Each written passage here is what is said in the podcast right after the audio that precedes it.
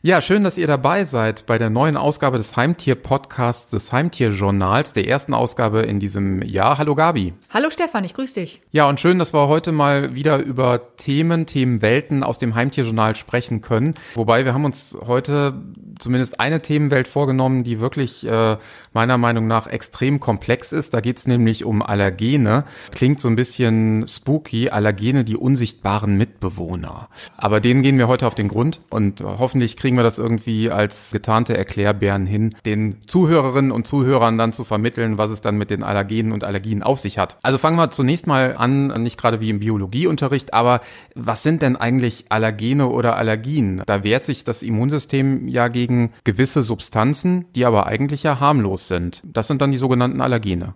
Genau, du hast vollkommen recht, Stefan. Also da kann eben der ganz harmlose Stoff plötzlich der Feind im Körper sein. Und das können ja wirklich Sachen sein, also gut kennen wir von uns Menschen, Hausstaub. Richtig. Dann eben Pollen oder dann eben, da geht es natürlich auch in den Bereich der Ernährung, irgendwelche Eiweiße in Nahrungsmitteln. Genau, also das, was ich vielleicht irgendwann mal vertragen habe, wie spezielle Fleischsorten, da sagt plötzlich der Körper des Tieres, das ist nicht mehr mein Freund und dich möchte ich hier im Körper nicht haben. Von daher fängt das Immunsystem an, eben hier zu reagieren und entsprechende Antikörper zu bilden gegen vermeintlich harmlose Substanz ursprünglich. Die normalerweise auch äh, so gut wie jedes äh, Tier oder jedes Lebewesen verträgt, aber es gibt eben auch einige, die das nicht vertragen. Das heißt per se, weil man bekommt ja mittlerweile den Eindruck, dass jeder Hund oder jede Katze irgendeine Unverträglichkeit hat und äh, sofort auf eine bestimmte Art und Weise ernährt werden sollte. Per se sind erstmal solche ja, Inhaltsstoffe, wenn es jetzt nur um die Ernährung geht, wie Getreide beispielsweise, nicht unbedingt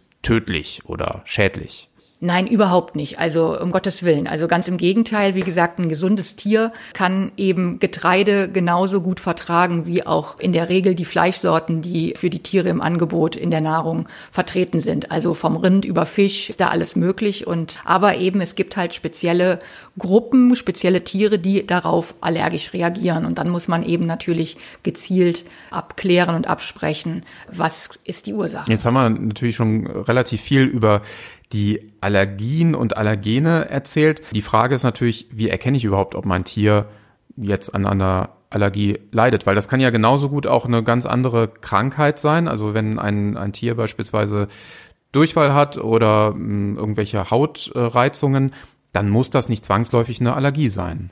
Genau, also das ist natürlich alles mit einem Tierarzt abzuklären und du hast vollkommen recht. Also das Tier muss nicht zwingend eine Futtermittelunverträglichkeit haben, wenn es sich kratzt und juckt. Das können ganz andere Ursachen sein. Hautprobleme sind nicht, wie gesagt, gleich eine Futtermittelunverträglichkeit. Das gilt es abzuklären beim Tierarzt, ist nicht immer einfach und auch durchaus ein etwas langwieriger Prozess, der da in Gang getreten wird, eventuell. Und von daher, wie gesagt, da ist der Gang zum Tierarzt einfach unbedingt erforderlich. Und dann muss man natürlich auch noch unterscheiden, wenn eine Futtermittelunverträglichkeit vorliegt, müssen eben gewisse Diätphasen vorgenommen werden, um zu testen, auf was das Tier genau reagiert und was dann eben auch nicht mehr gefüttert werden. Das ist also die klassische Ausschlussdiät, wie man sie so kennt, zumindest vom Begriff her. Genau. Und ja, über mindestens acht Wochen sollte sich das dann hinziehen. Das heißt, man, man schaltet dann mehr oder weniger bestimmte potenzielle Allergene erstmal aus, guckt, wie, wie reagiert äh, der Körper, wie reagiert der Hund oder die Katze darauf und dann ja, gibt man sie äh, bewusst wieder hinzu, um dann eben zu gucken, war es das wirklich? Genau, in der Regel ist es so, dass wir dann eine Monoproteinquelle haben, im seltene Fleischsorten beispielsweise wie Straußenfleisch, das wird gerne als Beispiel herangezogen. Also es muss unbedingt aber was sein, was das Tier bis dato auch noch nicht gefressen hat. Und dann nach acht Wochen kommt es damit gut klar, wird eben nach acht Wochen eben diese Provokations Tests äh, folgen dann, wo dann eben die vermeintliche Ursache äh, oder beziehungsweise Quelle, die der Auslöser der Allergie ist, sprich Fleisch, was das Tier eben dann plötzlich nicht mehr vertragen kann. Oder dann doch Getreide. Oder Getreide, genau, wird dann nochmal ins Futter gegeben, um wirklich zu gucken, reagiert das Tier allergisch darauf oder nicht. Also wird dann äh, ja eine Abwehrreaktion provoziert dadurch, genau.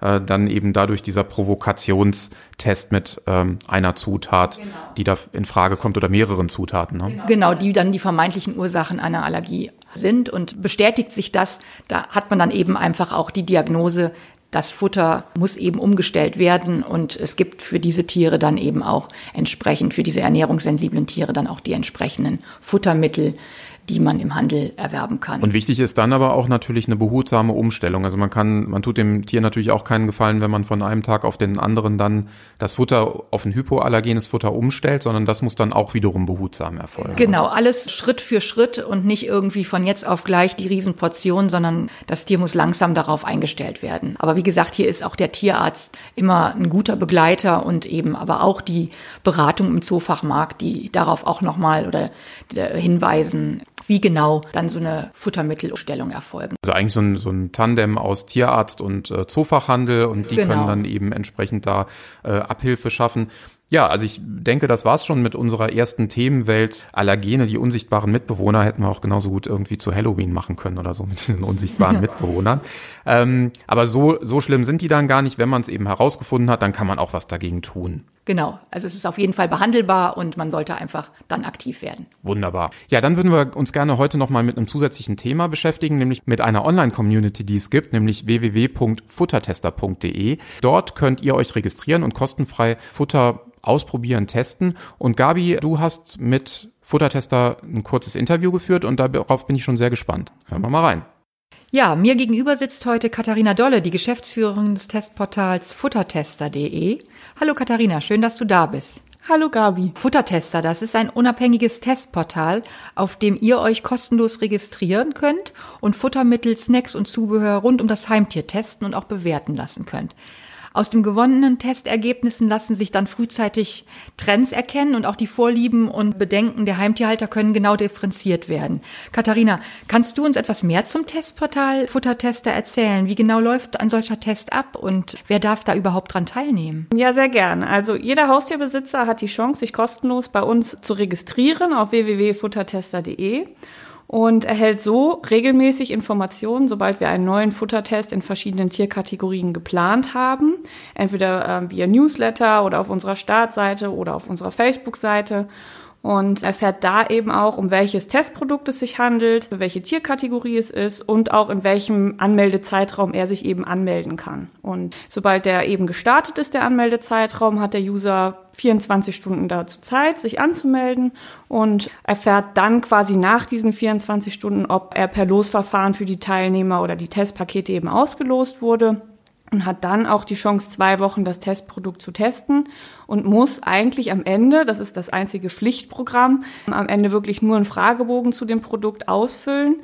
online bei uns, was am Ende eben dazu führt, dass das Produkt ein Endergebnis bekommt in verschiedenen Kategorien. Und das ist dann eben die Testnote. Mhm, okay, sehr interessant. Wo du gerade die Testergebnisse ansprichst, einmal im Jahr verleiht Futtertester die Auszeichnung für die Produkte des Jahres und für das Jahr 2019 wurden nun zum fünften Mal schon die am besten bewerteten Produkte ich glaube, aus sechs Kategorien ausgezeichnet. Und darfst du schon mehr darüber erzählen, wer die glücklichen Gewinner sind? Ja, tatsächlich darf ich euch schon was verraten, denn äh, die Gewinner aus der Kategorie Produkte des Jahres bei uns stehen jetzt seit Ende letzten Jahres fest. Diese wurden eben in folgenden Kategorien gekürt. Das ist bei uns Hund im Bereich Trocken- und Nassfutter sowie Snacks und parallel eben das Ganze auch nochmal für Katze. Das heißt auch da eben Trocken-, Nass- und äh, Snackbereich. In diesem Jahr, ich denke, dass ich das schon verraten darf, haben in den verschiedenen Sparten, eben im Bereich Hundefutter trocken. Das Produkt Happy Dog Sensible France aus dem Hause Interquell am besten abgeschnitten. Und auch im Bereich Katzentrockenfutter haben die äh, aus dem Hause Interquell mit ihrem Junior-Produkt Happy Cat, was sie jetzt auch dieses Jahr rausgebracht haben, eben mit am besten abgeschnitten.